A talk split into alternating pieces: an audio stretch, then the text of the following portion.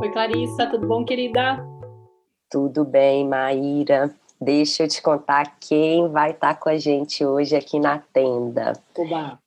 Hoje a gente trouxe a Flávia Pereira, minha amiga querida, sócia na Escola da Educação Positiva e idealizadora do perfil Pais Ajudam Pais. A Flávia também é mãe da Catarina, de sete anos, professora apaixonada por educação e educadora parental. A Flávia faz um trabalho incrível nas redes sociais, lançou atualmente um curso sobre agressividade e é esse o tema que a gente vai conversar hoje com ela aqui na tenda. Flávia, seja muito bem-vinda, querida. Fala um pouquinho sobre você e sobre o porquê você escolheu trabalhar e lançar um curso sobre esse tema da agressividade. Olá, Maíra. Olá, Clarissa. Bom dia, todo mundo. Olá, todo mundo. É um prazer imenso estar aqui com vocês, falando sobre esse tema tão importante que é a agressividade, que deixa todo mundo meio angustiado, né? Quando o bebê começa a bater, quando o filho morde na escola, quando os gritos tomam conta da casa, ou quando a criança começa a ofender, a xingar. Aí acredito que todo mundo que é mãe já, já viveu alguma coisa assim. E eu, é, na minha mentoria, comecei a conversar muito e dar alguma assessoria para algumas escolas. Dentro de algumas escolas, eu comecei a ver um processo muito padrão. Por exemplo, a criança aqui que está batendo, que está mordendo ou que está tendo qualquer comportamento agressivo dentro da escola, pego essa criança e digo, Maíra, ó, conversa com o seu filho, é, essa criança foi um dia muito triste para a gente na escola, porque ele está agressivo, conversa com essa criança. Então, pego o problema, criança, devolvo para os pais, como se os pais não estivessem educando bem. Quem é mãe aqui que já recebeu um bilhetinho dizendo: Mamãe, fala com a criança, porque ela está sendo agressiva, ela empurrou o amiguinho. Aí vem essa criança que a escola considera um problema. Para a mãe, a mãe se sente inadequada, eu não sou boa mãe, aí já vem, inunda ela de sentimento de inadequação, olha para a criança e diz: o que, que você está fazendo? A professora, né? Quem que já nos colocou nesse lugar? Aí, gente, o principal do ciclo violento da educação tradicional que a gente tem que quebrar, que é ajudar essa criança. A professora pega o problema e coloca para a mãe, a mãe cobra da criança que não tem habilidades, não se desenvolveu e está usando o seu corpinho e a agressividade para se comunicar, fica sem ajuda de ninguém. E o que eu percebi dentro das escolas e na minha mentoria com uma doutora em educação foi que essas crianças que, que se comunicam ou que têm um padrão assim são limitadas com a educação tradicional e são vistas como um problema, que gera uma inadequação constante. E aí tem dois caminhos, ou a criança suprime tudo isso, ou ela continua sendo a criança problema por um bom tempo. E aí, essa doutora em educação me pediu, tá, Flávia, mas aí o que, que eu faço com criança que morde? Aí, na hora, eu senti o um negócio, assim, mas, gente, como pode, né? Eu me dei conta que só depois, como educadora parental, que eu tinha mergulhado na agressividade que eu tinha aprendido. Porque, como professora, para mim, uma criança que morde é um problema. Uma criança que empurra é mal educada. E não é. Não é, isso é natural da infância. E aí, eu conversando com essa minha aluna doutora em educação, ela falou: Eu não sei. Eu sou doutora em educação, eu não sei o que fazer com uma criança que morde. Eu não sei como fazer agora que tu me ensinou a olhar para a perspectiva da criança. O que eu faço para ajudar a criança? Porque pensando em mim, nem resolvi o meu problema de dizer, ó, oh, essa criança é um problema. Porque às vezes o pai vai lá e agride a criança, deixa de castigo, bate, ou faz qualquer coisa para a criança parar, olha a imensa incoerência e nada resolve. Aí o que, que geralmente fazem dentro das escolas, que era o que eles me devolviam, que sempre aconteciam, isola a criança.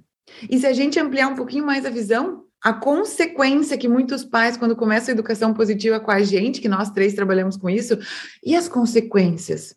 A gente ainda nem pensa nas consequências do que a gente está gerando, isolando uma criança agressiva, não ensinando nada dela sobre isso, e as consequências a longo prazo são terríveis para todos nós, porque a gente não tem alternativas.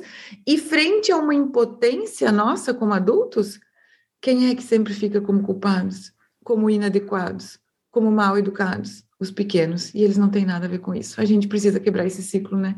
E foi por causa disso e do boom de diagnósticos vindo da agressividade que eu construí o Pais Estão Pais na Agressividade.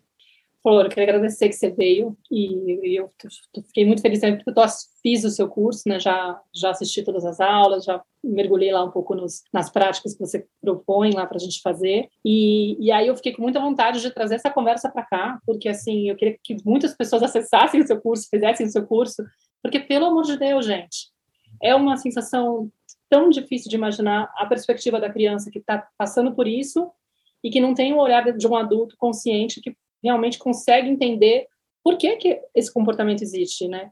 Então, acho que talvez, eu ficaria muito satisfeita se a gente saísse daqui com, passando a mensagem para as pessoas de onde que vem essa agressividade, né? E que elas entendessem que ela é normal, que ela é esperada, que ela faz parte do desenvolvimento, que ela faz parte da, da natureza humana, que não é algo que a gente tem que inibir, mas que sim que a gente tem que saber interpretar quando que realmente ela é problemática ou quando ela é simplesmente parte de um comportamento que é uma resposta natural do corpo até por conta da fase de desenvolvimento do cérebro dela. O que, que significa isso? Porque o que eu vejo da dor dessas mães que vem a criança, ou desses educadores que vem uma criança que está sendo agressiva, é o desespero em interromper o comportamento, porque sabe que tem uma consequência muitas vezes com uma outra pessoa que está envolvida, ou às vezes até contra si mesma, né? Porque a, a criança também pode se agredir. E isso, quando a gente está diante de uma criança que está agindo assim, isso gera um incômodo muito grande, um medo muito grande, né? Do que, que vai acontecer lá na frente, com essa criança. Meu Deus, eu tenho que parar porque tem uma criança aí que está sendo prejudicada, eu não posso permitir que isso aconteça. Mas fica tudo muito centrado em interromper o comportamento, sim ou sim, de uma vez por todas, o quanto antes essa criança tem que aprender. O foco fica todo nisso, a energia fica nisso, o desespero fica nisso. Às vezes a mãe também está preocupada com a imagem que ela tem, que o que os outros vão pensar da educação que ela está tá dando, né? Tipo, vão achar que eu estou batendo nessa criança, ou vão achar que eu não sou uma boa mãe. E aí isso também interfere na forma como ela se posiciona diante da, da, da situação, porque vem esse monte de pensamentos estressantes dessa mãe, né, que, que faz com que ela queira controlar e garantir que essa criança pare com aquilo. E é muito difícil, primeiro, entender que essa raiva que provoca essa agressividade, ela é natural, né? Ela é, porque a gente foi muito silenciado, então a nossa criança invisível também, que foi calada, que foi impedido de se expressar, também entra em, em cena nessa hora, achando que é inadequado aquela criança sentir aquilo, a gente tem muita dificuldade de validar um sentimento de uma criança que qualquer coisa que seja fora da casinha, né? Que tipo, se ela tá com medo, se ela tá triste, mas eu acho que a raiva, principalmente feminina, inclusive, ela é muito inibida, ela é muito, digamos, vista como se fosse algo errado. Então, tipo, a tendência dos pais, geralmente, ou do educador, é comprovar, tentar convencer a criança de que não tem por que ela ficar com raiva daquilo. Ela tem que saber lidar com o limite, tem que saber controlar a impulsividade dela, e aí a criança fica lá, abandonada, invisível, né? Tipo, é muito difícil. Então, acho que o primeiro, antes de tudo, que a gente pudesse, de repente, trazer uma percepção mais ampla, uma compreensão maior do que significa essa agressividade. O que, que é a agressividade? Quando ela é funcional? Quando ela é disfuncional? Por que, que ela acontece, né? Para que a gente pudesse trazer essa, essa paz, assim, faz parte faz parte e não é isso que você tem que consertar na criança, né? Tipo, se você for pensar em alguma coisa, não é esse o ponto, não é consertar a raiva da criança, inibir ou deixar de, de fazer de alguma forma que ela não sinta aquilo. É saber como direcionar uma vez que você tem outra, outra compreensão, focada muito mais na origem, na causa, para poder olhar para a dor dessa criança e não para o comportamento em si, né? Tipo, o foco, mudar esse foco. É, e Má, todos os exemplos que você deu, se, se a gente perceber, assim, com esse, com um olhar mais amplo, foram todos centrados no adulto, né?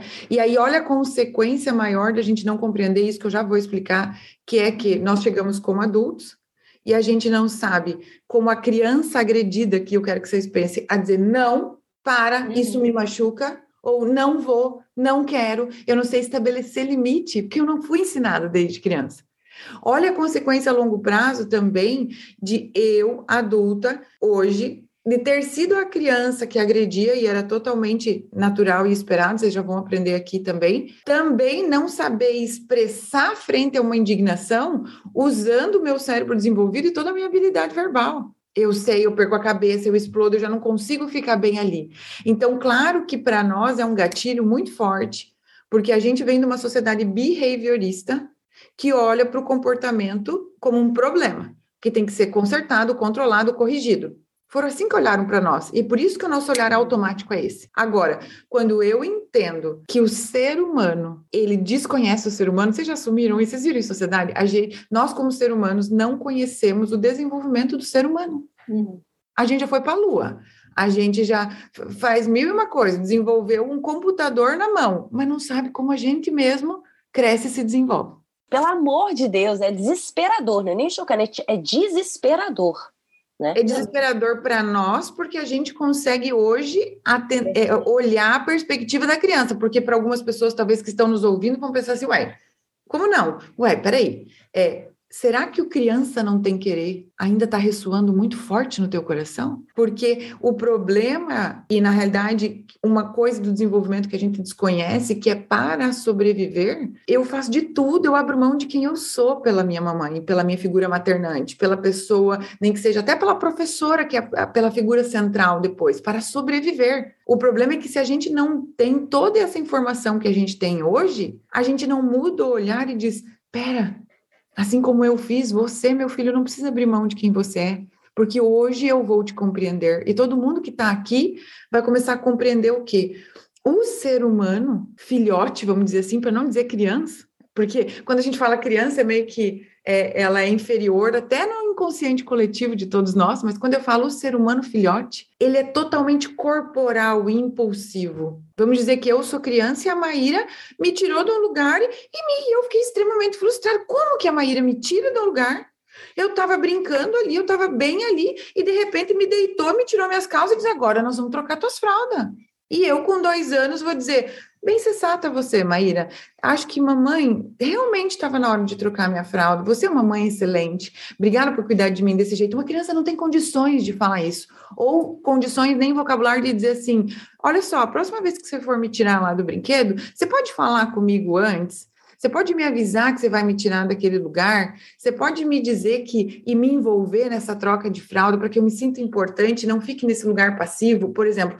Gente, é tão ilusório a gente pensar que as crianças têm que nos compreender o tempo inteiro quando a gente mal compreende o que passa no cérebrozinho deles em desenvolvimento. Aí a criança fica extremamente frustrada e ela tem uma única coisa para se, se defender o próprio corpo. E quando eu faço qualquer tipo de antecipação para a criança, quando eu faço qualquer tipo de conexão com ela, porque é isso que elas precisam, aí eu começo a entender, e eu espero que todos aqui saiam desse podcast já conseguindo entender que a agressividade é uma comunicação. Que diferente de como olharam para nós, porque eu tenho certeza que todos aqui um dia foram agressivos. Porque sabe que a mensagem que eu recebo muito é assim: eu juro para você, é verdade, eu nunca bati no meu bebê e ele tá me dando tapa no rosto. O que, que eu faço? Eu nunca agredi. Será que alguém tá batendo nele? Então, assim, não, porque é totalmente natural, esperado e saudável que essa agressividade, que ela é funcional. O que, que quer dizer o funcional? Ela tem uma função que é te comunicar algo. E aí, o que, que eu faço no incoerência da educação tradicional? O meu bebê frustrado, porque eu peguei no colo, simplesmente tirei do mundo dele imerso, presente, tudo que a criança tem para nos ensinar, né? O quanto ela fica presente naquilo que ela está brincando e, e, o que ela está buscando. Aí eu tiro a criança dali, ela me dá um tapa, e para ele aprender a não me bater, bate na mãozinha dele. É um cúmulo de uma ignorância. Então, aqui eu queria que vocês é, é, saíssem daqui já sabendo que a agressividade ela é natural, ela é esperada, ela é saudável e ela precisa ser compreendida e direcionada. Se eu consigo entender o que é isso, eu preciso registrar no meu coração que nenhuma criança, antes de ter capacidade, antes de ter o neocórtex sabendo entender o mínimo de tempo e espaço, ela não, tem, ela não dá conta de ser violenta. Porque a violência é eu planejar causar dano em você, Clarissa. Eu vou fazer isso você para te fazer mal. Só que nós temos uma crença também religiosa que nos cerca de que a criança é filha do pecado. A minha filha não, ela é filha do amor. É impossível hoje, em 2022, a gente conceber olhar para uma criança, um bebê que mal sustenta a sua cabeça, que confia no nosso amor e pensar, ela é fruto do pecado, ela tem um mal dentro dela. Isso é o nosso mal espelhado aqui. Porque todos nós temos uma, uma coisa má aqui dentro, mas que nos foi gerada com essa educação tão opressora. É a educação tradicional que nos corrompe, eu falo isso sem medo nenhum. Então, era justamente esse ponto que eu tentava complementar, porque, tipo, é também trazer essa mensagem de, pelo amor de Deus, ele, as crianças vêm, né, o bebê vem completamente com essa natureza amorosa, com essa energia amorosa, ávido por amor, compassivo, não tem essa essa visão de que ele é totalmente esse fruto do pecado, ele tem esse mal aí que está aí, que a gente tem que inibir. Parece que justamente nessas horas as mães acessam esse medo e aí é quando elas entram na coisa do controle, eu preciso inibir, porque olha o que vai acontecer. Por quê? Porque elas mesmas foram convencidas na infância de que elas tinham essa natureza defeituosa, propensa para o mal, né, que tinham que ter sido controladas para isso. Então elas estão reproduzindo. Por isso que é muito importante a gente poder conhecer realmente essa natureza da criança, estudar isso, pelo amor de Deus, para não entrar nessa leitura. E é importante dizer que a nossa reação ela é totalmente incoerente. Eu não acredito que, assim, racionalmente, quer dizer, a gente que trabalha com isso sabe que tem muita gente que ainda dissemina esse tipo de informação, mas que, né, principalmente em algumas crenças, de que tem gente que acredita que a criança é má mesmo e tem que cortar o mal pela raiz. Porém, saibam, a ciência já evoluiu muito, gente. É chegado o momento da ciência, do desenvolvimento humano, chegar nos lares e nas escolas, urgente para que achismo não esteja entre nós e os nossos filhos e a gente fique passando violência para frente, porque o que a gente faz é violência. Porque a gente já tem o cérebro desenvolvido e agredir uma criança é violência. Agora, a agressividade, quando ela está posta para nos defender, ela precisa ser funcional, porque uma, uma pessoa, um ser humano hoje adulto, que não tem o mínimo de agressividade, eu estava vendo agora, por exemplo, o meu marido último, ele tem questão de metas, né? Eu vejo como ele fica mais agressivo até tipo ir alcançar as coisas e fazer o que ele quer e, e se defender e, e, e, buscar o que ele precisa. Isso não, isso não é mal nenhum. Isso é ótimo para não ficar uma pessoa passiva, obediente, violentada, indefesa, quando tem a sua agressividade totalmente reprimida. Quando a gente começa a entender melhor, né, Flávia, assim, sobre natureza humana, a gente entende que a agressividade ou a raiva, né, que é talvez a emoção básica que está por trás aí dessa agressividade, a gente está falando de força vital, né? Assim, o que que vai impulsionar essa raiva, o que que vai impulsionar essa essa agressividade? É essa força vital, assim, que ela cumpre uma função no meu corpo, né? Quando você fala que ela é funcional, ela tem uma função biológica. E qual que é essa função? Uma vez eu te ouvi falando uma uma frase que materializou assim. Você falou assim: agressividade ela comunica algo. Quando meu filho ele entra num, num movimento agressivo, eu geralmente me pergunto por que, que essa criança está se defendendo de mim. E isso fez eu ligar um alerta e uma luzinha e compreender melhor o significado dessa força da raiva. Então a raiva, gente, ela é o quê? Ela é essa emoção que vem cada vez que eu sinto que o meu espaço, que os meus limites estão sendo invadidos que eu sinto que alguém está invadindo o meu espaço, que eu estou me sentindo injustiçado, que eu estou me sentindo invadindo, que eu estou me sentindo desrespeitado, que eu estou sentindo, né? A Flávia deu vários exemplos. A hora que a gente pega esse bebê brusco, a hora que a gente tira ele de uma situação, a hora que a gente não antecipa, não comunica, não, a gente faz, né, desde um olhar de que essa criança ela está aqui e eu guio e eu faço e eu e eu sei o que é melhor para ela, né, desde um olhar do adulto, de uma sociedade centrada no adulto, que vê a criança ali pequenininha como alguém que tem que me acompanhar, que não sabe de nada. E a gente constantemente está invadindo o espaço, está desrespeitando o ritmo, está sendo, está é, violentando essa criança. Então, cada vez que vem um impulso agressivo, é importante que eu me pergunte do que, que ele está se defendendo. Tem uma energia aí que está sendo posta para me comunicar algo. Será que eu fui brusca? Outro dia eu estava aqui no meu quarto com o Lucas e eu levantei meu tom de voz. Ele olhou assim para mim e falou assim: você tá brava, mamãe? Eu não tinha me dado conta. Eu alterei minimamente meu tom de voz e ele me sinalizou, porque eles estão inteiros, eles estão presentes e eles percebem o nosso tom de voz, a nossa expressão facial, a nossa expressão corporal. E eles estão lendo. Então, uma mãe que fala: Ah, meu filho está me batendo no rosto, ele está comunicando algo. Tem pequenas violências, tem pequenos movimentos que estão sendo invasivos para ele. Ou talvez ele está sentindo né? Às vezes a sua própria agressividade que não está sendo movimentada e colocada em ação, e ele está usando isso para, de certa forma, te mostrar que isso está aí também, que você não está usando essa força. Então, a raiva, ela é uma energia de ação, de movimento, de eu marcar o meu espaço e falar assim, não, até aqui você pode vir, daqui para cá é o meu espaço. Isso eu não gosto, eu não aceito. Isso é meu. Quando a criança pega o brinquedo e fala assim, é meu, né? Elas estão percebendo, né? E se a gente vai entender mais amplamente essa criança que nasce fundida e se percebendo egocêntrica um com esse mundo, aos poucos é a partir dessa energia que ela vai perceber até onde começa o corpinho dela, onde começa o corpinho do outro, até onde ela pode ir, até onde. Então, ela tem uma função, e se eu reprimo, o que, que eu estou gerando? Eu estou formando um ser humano, e, e, e, assim, né? Se a gente pensa estruturalmente dentro de uma sociedade patriarcal e capitalista, isso tem uma função reprimir essa agressividade. Por quê? Porque eu vou é, fazer com que esse ser ele se torne um ser obediente, um ser frágil, um ser que não tem força para defender as suas próprias necessidades, para se posicionar.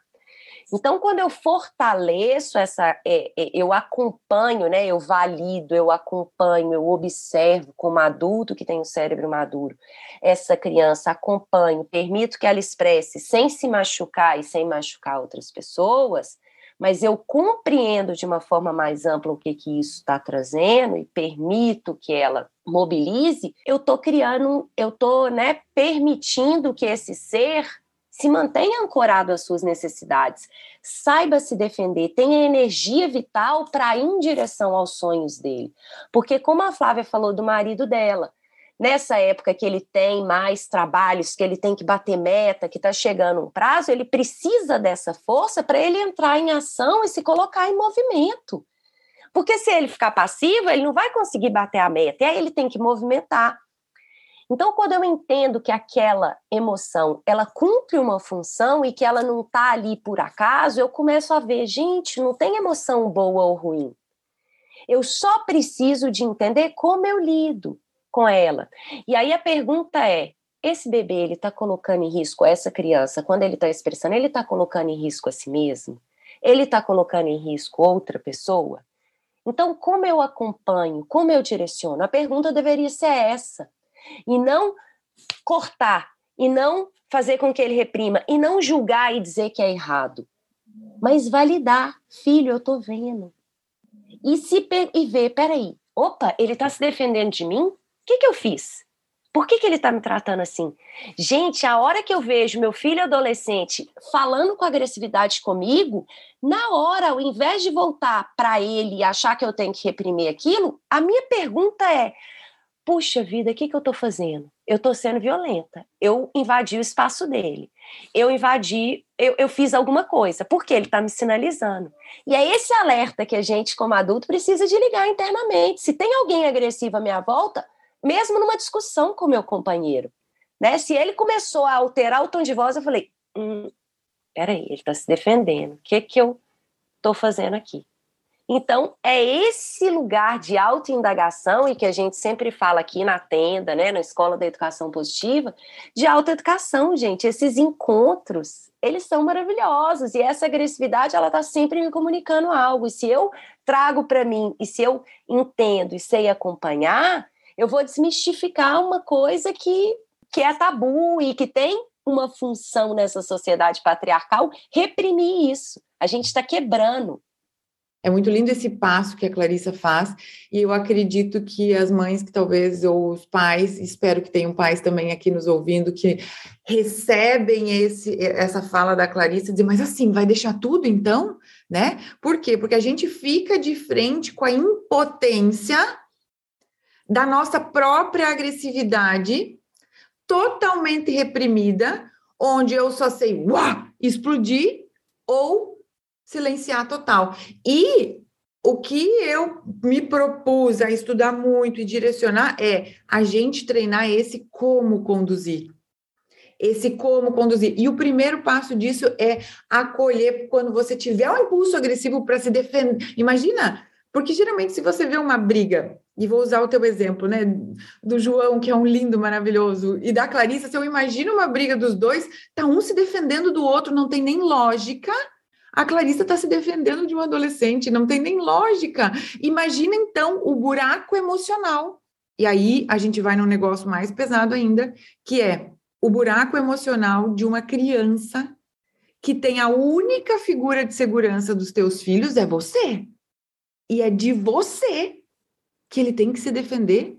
Isso eu ensino no curso o quanto isso é um paradoxo biológico. Paradoxo biológico, por quê? Porque isso gera um trauma. Um trauma do quê? A única pessoa que é segurança do meu mundo é o meu predador. Isso é assustador. Isso é assustador para uma criança. E como, a, como você trouxe essa questão do patriarcal, eu quero saber, e deve ter, nos ouvindo, uma boazinha. A menina obediente, a menina muito querida, nossa, como ela é boazinha. Nossa, que, que, que, que, que criança incrível que ela é. A criança incrível para a nossa sociedade é a criança que não se opõe, é a criança que não tem voz, é a criança que submete, é a criança invisível, é a criança que abre mão de quem ela é para atender o tempo inteiro a demanda de papai e mamãe, professora, de sociedade. Aí hoje se torna uma adulta que, se não olhar para si, não sabe dizer não, não sabe o que quer, não sabe o que gosta, não sabe estabelecer limites, não sabe se posicionar. E vou dizer, ainda quando criança, são essas crianças que começam fazendo só assim, tapando os ouvidos para se defender dos pais, depois começam puxando os cabelos, depois começam batendo a cabeça na parede, depois começam se batendo, depois começam rangendo os dentes, comendo as unhas, comendo a própria raiva, porque não tem espaço para a própria raiva. E isso é extremamente preocupante, porque são comportamentos autolesivos que começam na infância. E se a gente vai olhar para os dados da adolescência a longo prazo, o que esses comportamentos autolesivos se tornam mutilação é surreal. E eu preciso registrar, e tem um módulo no meu curso, eu e a Juliana Franco Pediatra, só sobre isso, que é o quê? Começa na infância. E começa, e a responsabilidade precisa ser colocada em quem é. Pais e escola. Então, Flá, assim, só fazendo né, um, um parêntese, desenhando isso que você está falando, assim, quem está escutando e tem filho que está rangendo os dentes, está roendo unha, né, está com esses comportamentos, observem o que, que isso também está comunicando. Né? Eu estou cortando as minhas próprias garras quando eu estou roendo unha, né? Essas garras que deveriam ser para me defender e falar assim: para, não, isso eu não gosto, até aqui você pode vir. Né? Eu estou comendo, por quê? Porque eu entendi que essa agressividade ela não é bem-vinda nesse ambiente, então eu preciso de reprimir. Se você está percebendo isso ao seu redor, criança está rangendo os dentes, mesma coisa, ela não é bem-vinda, eu tenho que travar, eu tenho que engolir. É o início, é o corpinho desenhando para você, materializando para você, mãe, o que que essa criança está entendendo como mensagem da sua interação com ela. Porque às vezes a gente é um olhar que muda, é um tom de voz que vem, quando a criança começa a se expressar, é uma expressão e ela sente, e ela vai. Às vezes a gente pensa, ah, mas eu nunca reprimi isso, eu deixo ela gritar, eu falo que ela pode bater aqui na almofada, mas às vezes a gente reprime de uma forma muito sutil, num tom de voz, num olhar. E para a gente não reprimir, o que, que eu sinto? A gente precisa como a Flávia estava falando disso, né, desse abraço, assim, a gente precisa de também observar os nossos impulsos agressivos e como eu lido com os meus impulsos agressivos, né? Que tipo de criança que eu fui? Eu fui essa boazinha e como que hoje, né, esses impulsos agressivos eles estão aqui dentro? Como que eu tenho lidado? Como que eu tenho liberado isso? Porque não adianta eu querer fazer com essa criança se eu não tenho a menor intimidade com a minha própria agressividade, né, com essa força de vida que está aqui dentro e que foi reprimida durante muitos anos, está congelada, né? E como a gente foi muito obediente, né? Talvez essa mãe que te ouviu, Clarissa, vai dizer, mas espera aí, Clarissa e a Maíra estão falando que é para eu mostrar minha agressividade, a minha raiva para o meu filho. A questão é que a gente só sabe projetar no outro. Você me irrita, Maíra. Você me tira do sério. Não, não, não, não. Aí que está a diferença entre educação positiva e educação tradicional. Eu preciso ser responsável pelo que eu sinto. Ou eu reprimo ou eu projeto no outro. Esses, essas são as alternativas que a gente conhece hoje, mas na verdade a gente tem um caminho que a gente pode trilhar de forma consciente, no qual eu vou me tornar responsável. Eu vou conduzir esses impulsos, eu vou dar vazão usando o meu corpo, usando a minha voz, usando outros recursos que não necessariamente é vomitando no outro ou implodindo isso e deixando que isso se transforme numa doença, em algo que o meu corpo vai ter que lidar mais cedo ou mais tarde, porque a questão é, gente, esses impulsos eles não desaparecem.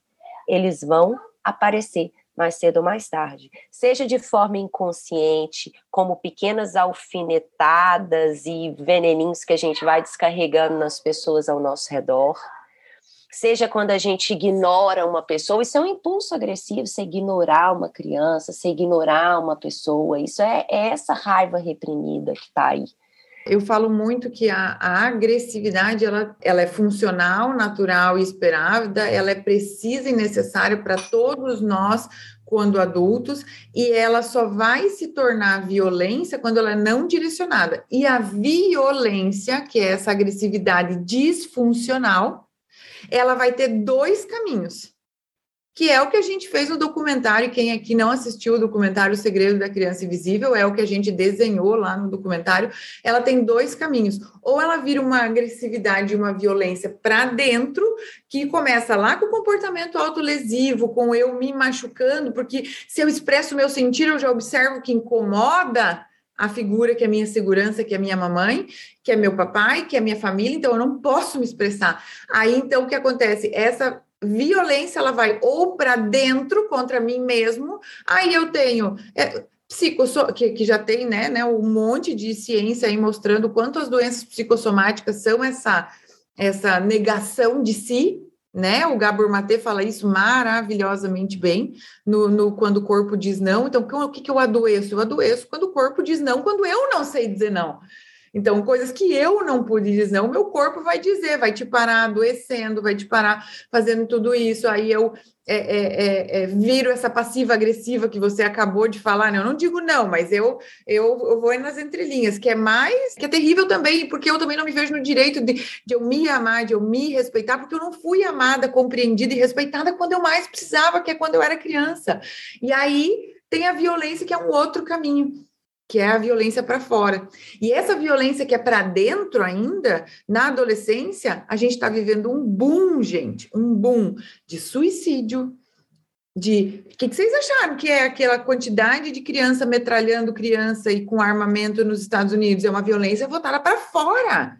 Aí a violência voltada para dentro, automutilação, drogas, entende? Então aqui é, é terrível a gente ver que esses dois caminhos estão muito claros em sociedade se a gente parar para pensar. Porque aí eu vou ferir o outro, nós dentro de casa, violentando os nossos filhos para eles não serem agressivos. Aí eu tô botando de castigo, aí eu tô batendo. Aí eu, por quê? Pela minha própria impotência. Porque eu sei que todo mundo que vai estar nos ouvindo aqui, eu sei dos relatos das minhas alunas do meu curso, que é dizer assim: ah, pera, mas aí agora eu acho que a gente pode começar a desenhar para professoras, para pais, como a gente pode fazer. Por quê? Porque senão a gente fica assim, ok, é verdade, nós estamos totalmente inadequados, e, e essa inadequação que a gente sente hoje, que todo mundo sente, é um sentir bem conhecido para todos nós. Por quê? Porque a gente cresceu se sentindo inadequado, por não ter sido compreendido na infância. E vocês que estão nos ouvindo, vocês que nos seguem nas redes sociais, que acompanham aqui a tenda materna, que acompanham a Maíra, a Clarissa, a escola, eu, sabem que a gente está fazendo um movimento lindo de quebrar esse ciclo violento da educação tradicional. E se a gente não quebrar esse ciclo, sabe que é a pergunta que eu, que eu fiquei pensando, assim, eu quero, quero construir algo para todo mundo tomar consciência Maíra e Clarice, vocês estão me ouvindo? Se não for nós que vamos quebrar esse ciclo, eu fico imaginando e, e, permitir que a minha filha sinta raiva de mim, que minha filha tenha espaço para sua agressividade e eu aprender a compreender e direcionar, quem é que vai quebrar o ciclo? A minha filha? Se afastando de mim depois, daqui 20, 30 anos, porque ela tem raiva de mim que ela nunca pode ter? Como eu sei que um monte de gente que está aqui nos ouvindo deve estar tá mexendo assim, sim, tá tudo bem sentir raiva dos próprios pais, tá, gente? Ninguém morre por causa dessa emoção. Esses dias a Catarina falou assim para mim: eu não eu queria, não sei o que. Filha, olha para a mamãe e diz assim: ó, você tá com raiva, eu tô com raiva de você, mamãe. E o meu marido na hora me olhou, sabe? Como assim? Peraí, você vai. Sim, vou dar. Ela falou: sim, mamãe, eu tô com raiva de você. Eu falei: e eu te entendo. E eu tô aqui para você. Eu tô subindo tomar banho, você quer ir comigo? Quero. Me deu a mão, subiu, foi tomar banho. Não, não, não passa nada. Não passa nada. Não, é, é muito forte isso, Flor, porque no fundo, assim, é, é, um assumir a nossa impotência, a nossa falta de repertório para lidar com isso, que é muito importante nessas horas. Tipo assim, não é minha filha que tem que deixar de ser agressiva, é eu que tenho que aprender a, a, a entender o que é agressividade, como lidar com isso. Mas, Márcia, entende que isso é um padrão?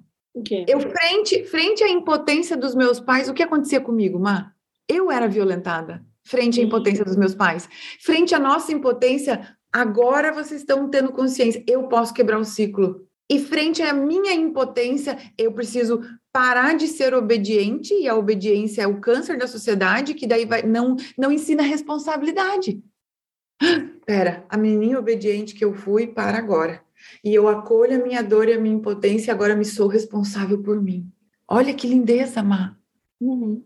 E exato, então, tipo, é um convite para a gente poder voltar para nossa história, entender tudo aquilo que foi reprimido em nós em relação a isso e falar, meu, eu é que tenho que me empenhar para poder fazer as pazes com a minha raiva, né, permitir que ela se expresse, saber usar a minha agressividade de uma forma que seja funcional, sei lá, que não seja estourando, explodindo nas pessoas. Eu digo isso também porque, tipo, eu tenho esse perfil da boazinha, né, e a Nara, eu percebo que, obviamente, por, por, eu, por mais Óbvio. que me trabalhe, ela respira um pouco desse padrão também, Inclusive, eu já notei que ela tem uma mania de ficar tirando a unha, ela não rói, né? Mas ela fica tirando a própria unha. Eu falei, ai meu Deus, ela tá tirando as garras, porque ela não, não deve ter um exemplo de alguém que sabe muito bem pôr as, as unhas para fora.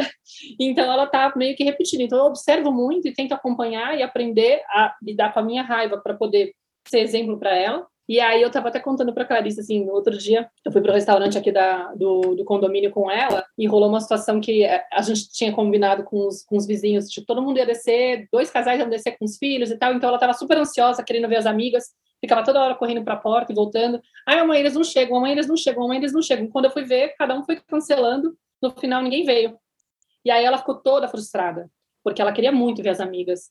E nisso eu comecei a perguntar, ai, meu amor, você ficou chateada? Não, não, eu tô com muita raiva, tô com muita raiva, tô com vontade de gritar. que era uma coisa que eu tinha começado a fazer com ela para poder tentar eu mesma explorar uma forma de eu lidar com a minha raiva e extravasar.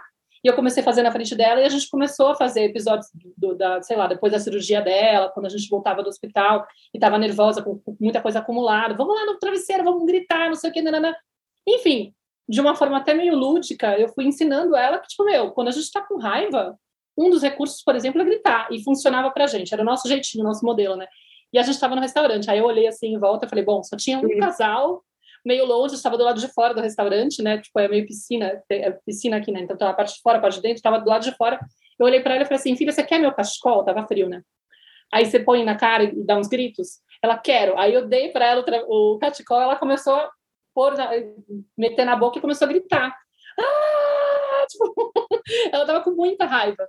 E aí ela ficou fazendo isso um tempo, ela parou, eu falei, e aí, você melhorou? Ela falou, melhorei, mamãe, mas acho que eu preciso gritar mais. Falei, então grita de novo, meu amor, grita. Aí eu fiquei pensando, olha que louco, se fosse alguém olhando de fora e eu tivesse preocupada, eu não tava, talvez ficasse me julgando achando ó que uma menina no meio do restaurante vai fazer uma, uma cena dessas, que é absurda, ela tinha que aprender a ficar tranquila, aceitar que as amigas não vêm em ponto, aquelas coisas, sabe? Tipo, para que sentir raiva disso? Para que precisar gritar para poder extravasar a raiva? Aí eu fiquei pensando numa analogia, né?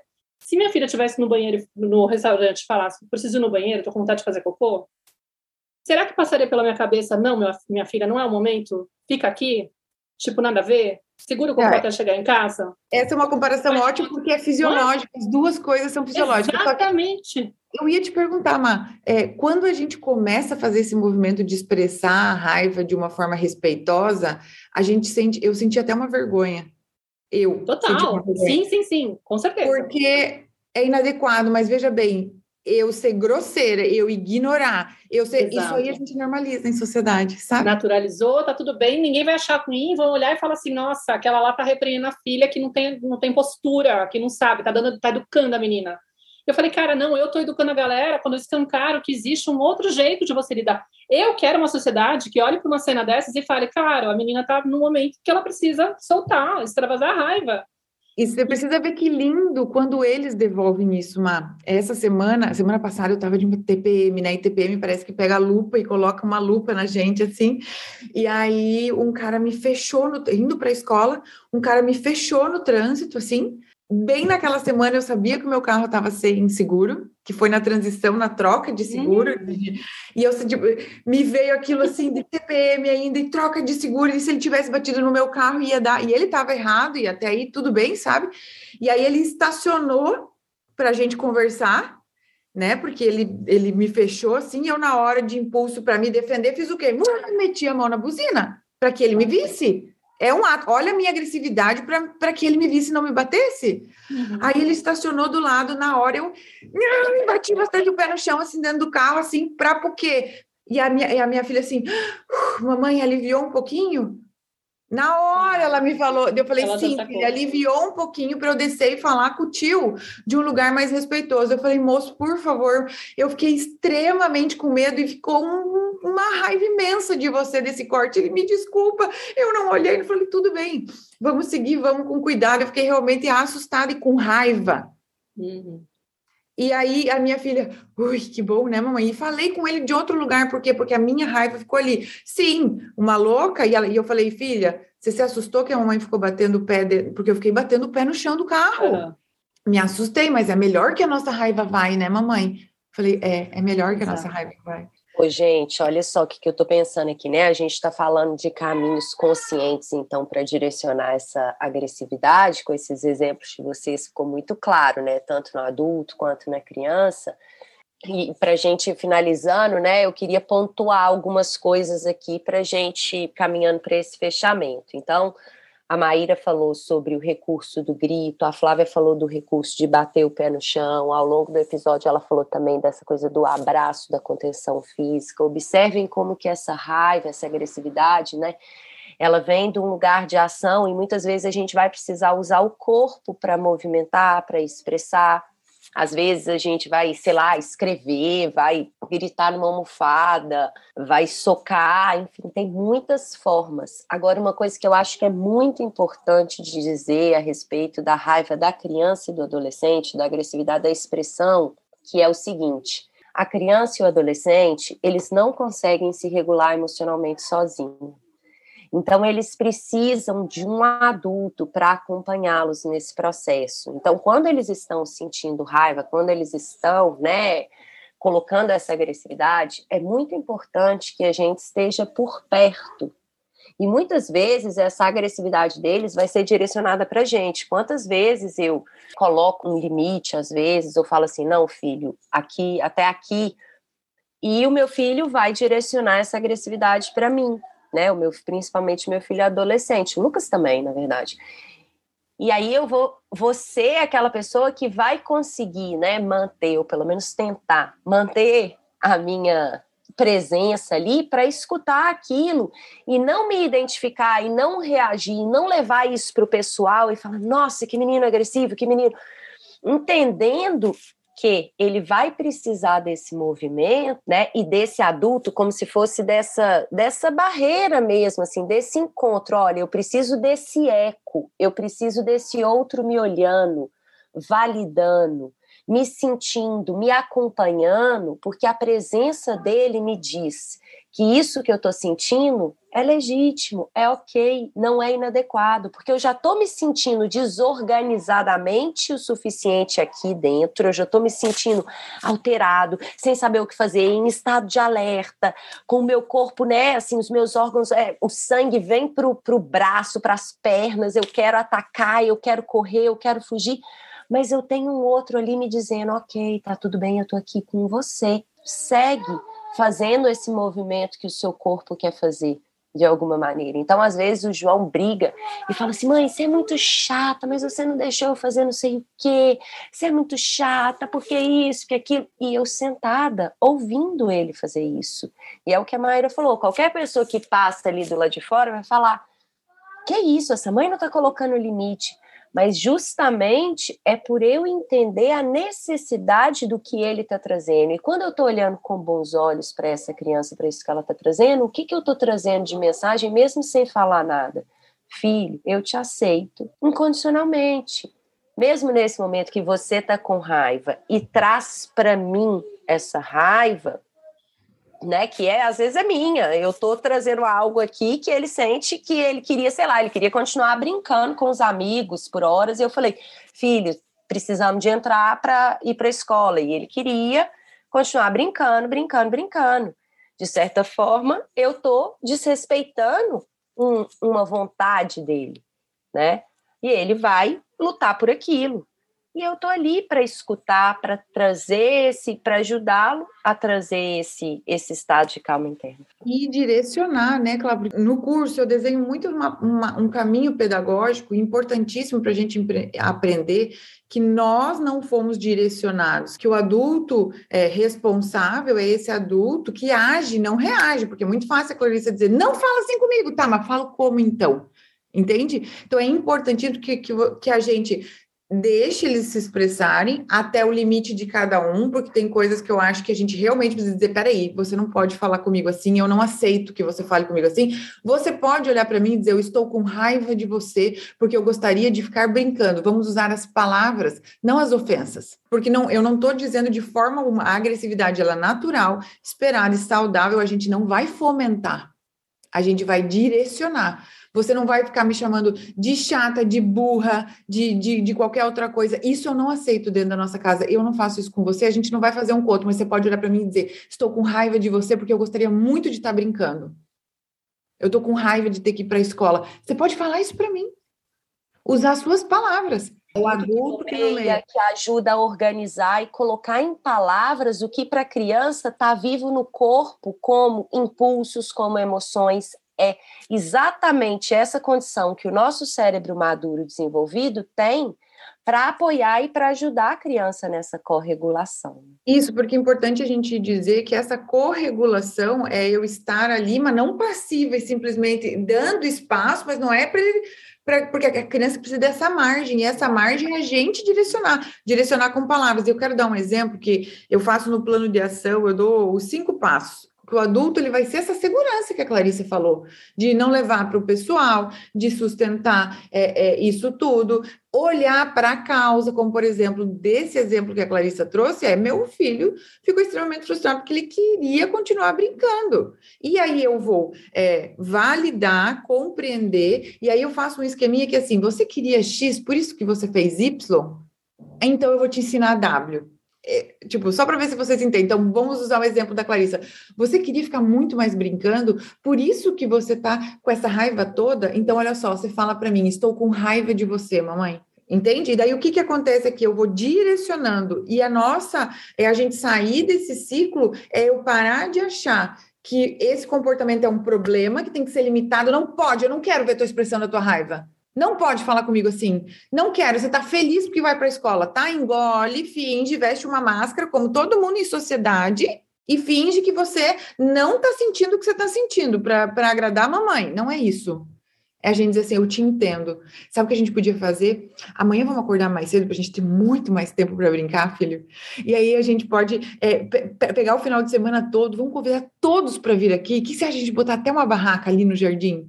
Ou o que você acha deles virem aqui, a gente fazer uma noite de pijama e a gente vai brincar o dia todo? Porque dia de semana o que, que a gente faz? A gente vai para a escola. E a gente direciona essa agressividade. E em vez de para, não pode, a minha função é ensinar uma habilidade e suprir uma necessidade.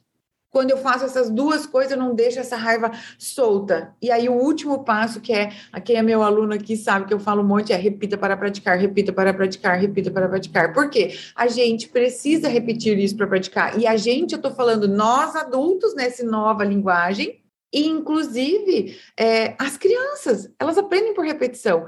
Porque daí eu sei que muita gente pode estar ouvindo, tá, Flávia, mas e quando tem agressão na escola? Porque é um exemplo que eu queria muito dar aqui as crianças que estão brigando na escola. É muito fácil vocês falar isso com a Clarissa, que está lá só a Clarissa e o João. E o que, eu faço com uma turma de tantos? Porque o que acontece com a criança agressiva na escola? Ela é o problema. Aí leva para o pai, o pai não sabe o que fazer, a mãe não sabe o que fazer, leva para a neuro. A neuro diz que essa criança não tem nada, ela só é uma criança, porque às vezes ela é só uma criança. Aí ela continua se defendendo, lutando pela sua dignidade. Todd. E eu vou falar sem medo aqui. Todd, para quem não sabe, usualmente na nossa cultura é, trans, é transtorno opositor desafiador. Eu chamo de todos se opõem ao desenvolvimento humano. Ponto. Todos desconhecem o desenvolvimento humano. Porque se eu conheço o desenvolvimento humano, eu não vou diagnosticar TOD ninguém. Eu vou fazer o quê? Eu vou assumir. Para mim, TOD é eu não tenho capacidade de direcionar essa criança, mas eu posso aprender. Vocês estão aqui, vocês podem aprender. Em sala de aula, a Clarice e a Maíra se bateram, se empurraram.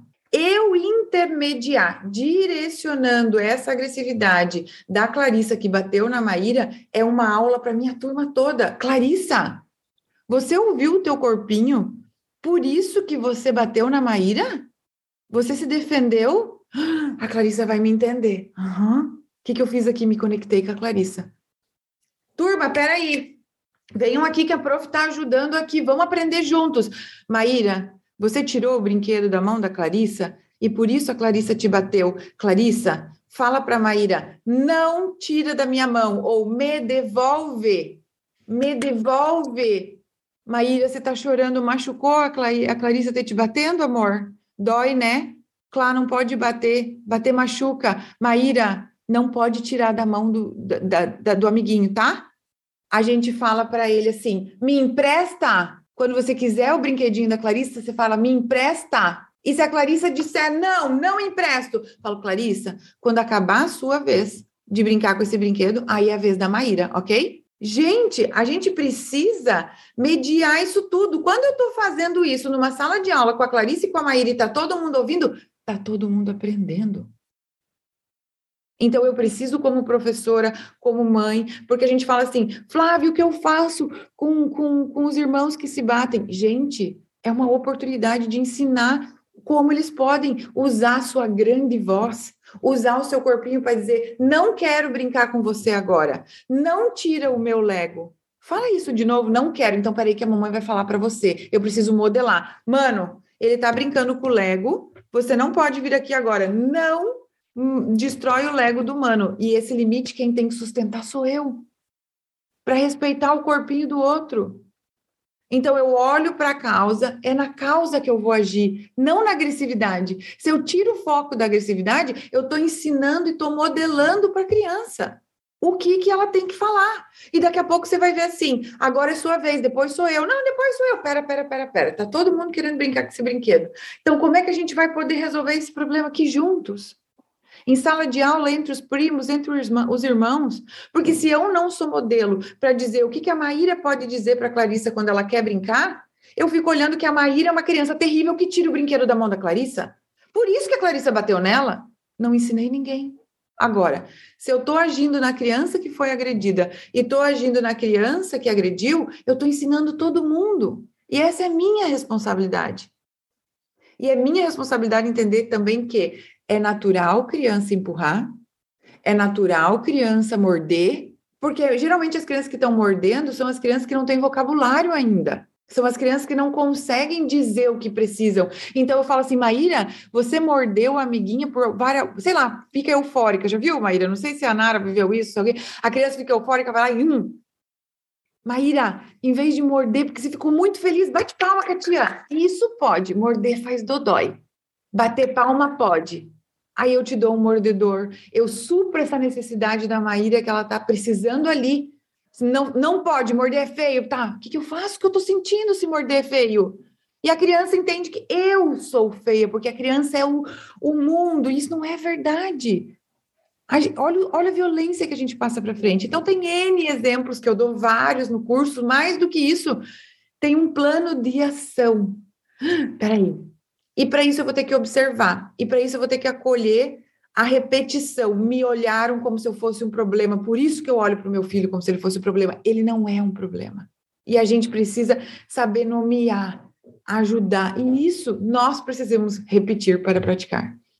Querida, eu queria muito agradecer a sua presença. Queria que, que esse episódio servisse de estímulo para as pessoas se inscreverem no seu curso, sejam pais, mães, educadores, cuidadores, tios, avós, vizinhos, qualquer pessoa que tenha convive com criança para desconstruir esse olhar sobre a, a raiva, a agressividade, aprender a habilidade de como acompanhar uma criança. Só de olhar para ela assim, esse julgamento já seria tipo um ganho enorme, porque quando a gente está, de repente, como você falou agora, né, olhando para uma situação dessas e, e não aproveitando a oportunidade que essas situações que vão acontecer sim ou sim, porque a vida é isso, entendeu? A gente tem que parar com esse lugar infantil de acreditar que a gente pode prevenir as crianças de passarem por, por situações incômodas que vão gerar raiva. Não, a vida traz momentos em que a gente vai ter a raiva disparada e, e a questão não é impedir que isso aconteça, é saber como acompanhar quando isso acontece. Mas a gente não só perde a oportunidade de ensinar algo para elas com esse exemplo maravilhoso que você fez aí, imaginando a situação na sala, como a gente está ferindo a autoestima delas. Quando a gente rotula elas de impossíveis, de terríveis, olha só, não sabe lidar, o que, que é isso, né? Fica colocando a pessoa como se ela fosse o, o problema realmente, né? Visto como um problema, porque ela deixa de se amar e de se aceitar, de se entender, de se compreender, confiar naquilo que o corpinho dela está trazendo. Eu preciso me defender eu estou me sentindo ameaçado, eu tenho o direito de buscar um jeito de colocar um limite e de tentar fazer algo por isso, por mim, né? Então, tipo, se a gente chegou com essa mensagem maravilhosa, para quem quiser aprofundar, sugiro que faça esse curso aí com a Flávia para poder realmente se sentir mais apto para poder acompanhar essas crianças, porque assim, o nosso intuito aqui, né, Clarissa, é muito de trazer o olhar da perspectiva da criança, sabe? Trazer esse, esse lado para que as pessoas possam realmente entender que muito mais do que tentar consertar e corrigir a criança. O importante é fazer com que ela realmente se sinta vista. Não tem nada a ver com isso. A gente quer conexão, a gente quer promover uma relação que seja de verdadeira, onde a gente possa realmente poder confiar nesse adulto. E é importantíssimo que a gente possa oferecer para elas essa aceitação incondicional e essa disponibilidade de, cara, se está difícil para acompanhar, eu é que tenho que me trabalhar e me tornar capaz de fazer isso.